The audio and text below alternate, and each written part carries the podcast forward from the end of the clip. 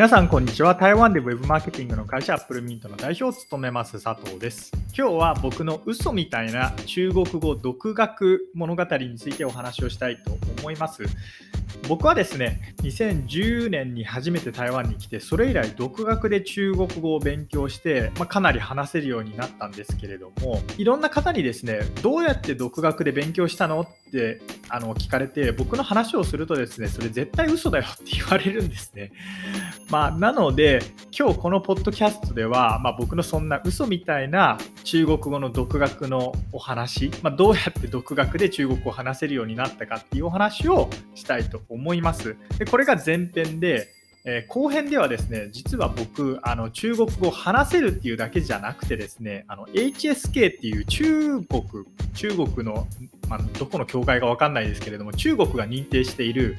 あの中国語検定みたいなのがあるんじゃないですか、そのまあ、あるんですね、HSK っていうの。でこの HSK は一番高いのが6級なんですけれども、僕はですね、この6級に実は1.5年勉強して受かっています。でこれも結構、いや、1.5年はお前嘘だろって言われるんですけれども、え嘘じゃありません。本当です。まあ、なので、後編ではですね、どうやって HSK のその6級合格したのか、まあ、どういう勉強の仕方をしたのかっていう、えこの2つのお話をしていきたいと思います。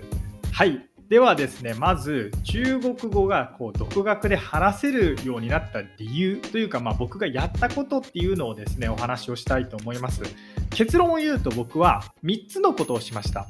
1つ目は話すことを目的にしてその他は捨てたっていうことです。で2つ目は話せるようになるためとにかく日常生活で使う単語だけを優先的に覚えたっていうのが2つ目。で3つ目はですねとにかくアウトプットをしたっていうことです。一つ一つちょっとお話をしていきたいと思います。1つ目の話すことを目的にして他を捨てたっていう意味なんですけれどもよく日本人の方って英語の読み書きはできるけど喋れないっていう人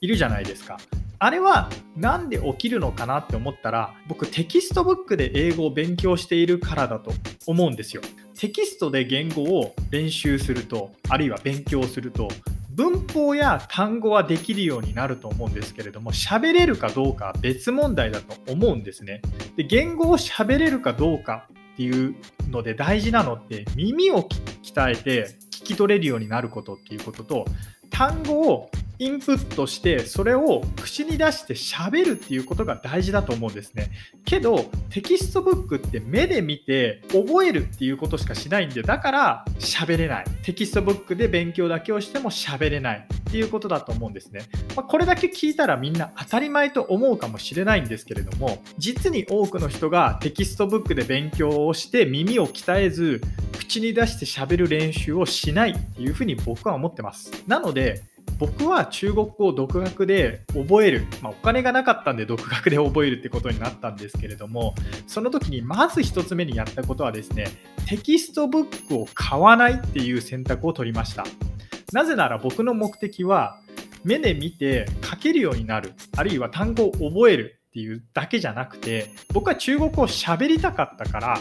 とにかく耳を鍛えて口を鍛えようっていうふうに思いました。これが1つ目ですね。僕はテキストブックを買わないっていう選択をしました。じゃあ次に2つ目、話せるようになるため、とにかく日常生活で使う単語を優先的に覚えたっていうことなんですけれども、あのテキストブックを買わないとはいえ、単語を覚えないとアウトプットってもちろんできないですよね。じゃあこの単語はどうやって覚えたかっていうと、とにかく僕は YouTube でバラエティ番組を見ました。バラエティ番組って進行やテーマは決まってるんですけれども、その例えばひな壇の芸人みたいなその参加者が発言する内容って台本にあの一言一句同じことが書かれてるわけじゃないと思うんですね。おそらくなんですけれどもその人たち、まあ、参加者の方々が普段から使う単語っていうものを皆さん口に出していると思うんですね。なのでバラエティ番組に出てくる単語あるいは会話っていうのは普段みんなが日常生活で使う単語あるいは会話だって僕は判断しました。なので、YouTube でとにかくバラエティ番組だけを見ました。よくドラマを見て勉強するみたいな人もいるんですけれども、ドラマは見ていません。ドラマのセリフってちょっと飾られているというか、あの、ちょっと不自然な、すごい難しい表現を使うっていうことが何回かあると思うんですね。あのドラマを見て勉強するのも全然いいと思うんですけれども、僕はどちらかというと、最速で喋れるようになりたかったんで、とにかくバラエティ番組を、まあ、見たっていうことです。これが2つ目の、とにかく日常生活で使う単語を優先的に覚えたということです。で、最後、3つ目の、とにかくアウトプットってどういうことかというとですね、僕は幸いにも2010年に台湾に初めて来た時はですね、農作業をしてました。あのボラボランティアというか住み込みで農作業をしてまして、で僕の周りでその僕が喋れる言語をサポートしてくれる人って誰もいなかったんですね。英語を喋れる人はいないし、日本語を喋れる人もいませんでした。なので僕は本当に生きるために中国語を喋るしかなかったんで、その環境にいたから、まあ、めちゃくちゃ伸びたっていうふうに思ってます。でも、これはですね、正直、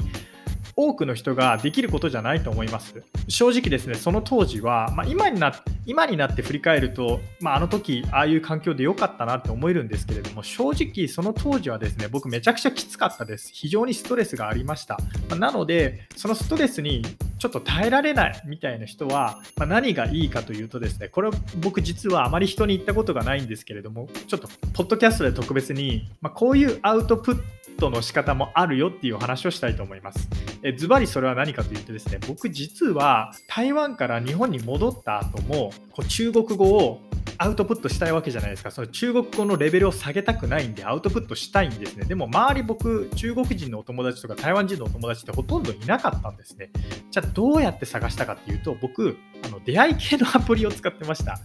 の Tinder ってあるじゃないですか。あれを使って、あの僕、中国語の名前の女性が出てきたら、あのとりあえずいいねを押してたんですね。で、そこでマッチングして、台湾人の人とか、あるいは中国人の人に会あの会って、中国語を話すっていうことをしてました。で、これって、まあ、女の子とデートもできて中国語もできて一石二鳥だと思うんですね。じゃあその当時その出会い系アプリでマッチングした人たちと付き合いたかったかっていうと別にまあそうないわけではなかったんですけれどもどちらかというとですね本当に中国人や台湾人の、まあ、女の子の知り合いを増やしたかったっていう気持ちが多かったですね。まあ、なので以上が僕が独学で中国語を話せるようになったっていうお話なんですけれどもまとめると、まあ、1つ目がテキストブックを買わないで耳と口を鍛えるっていうことに集中したっていうのが1つ目。で2つ目が話せるようになるためとにかく日常生活で使う単語を優先的に覚えて覚えた。でそれはどうやって覚えたかっていうと YouTube のバラエティ番組を見て覚えたっていうことです。で最後アウトプットなんですけれども僕は幸いにもですね周りに中国語しか喋れる人がいなかったんで、まあ、それが功を奏したっていうのもあるんですけれどもそういう環境にいない方あるいはそういう環境に行きたくない方ストレスがありすぎてそういう環境で勉強するのはちょっとどうかなって思う人はですねまあ、出会い系アプリとか使って中国人あるいは台湾人のことと知り合ってそこで練習をするっていうのもありだと思いますし自分から何て言うんですかこう飛び込んでいくというか自分から出会いを探す。自分からアウトプットする機会を探していくっていうことが大事なんじゃないかなっていうふうに思います。以上、アップルミント代表佐藤からでした。次回はですね、僕がその1.5年で HSK6 級に合格したっていう、まあ、嘘みたいなお話をしたいと思います。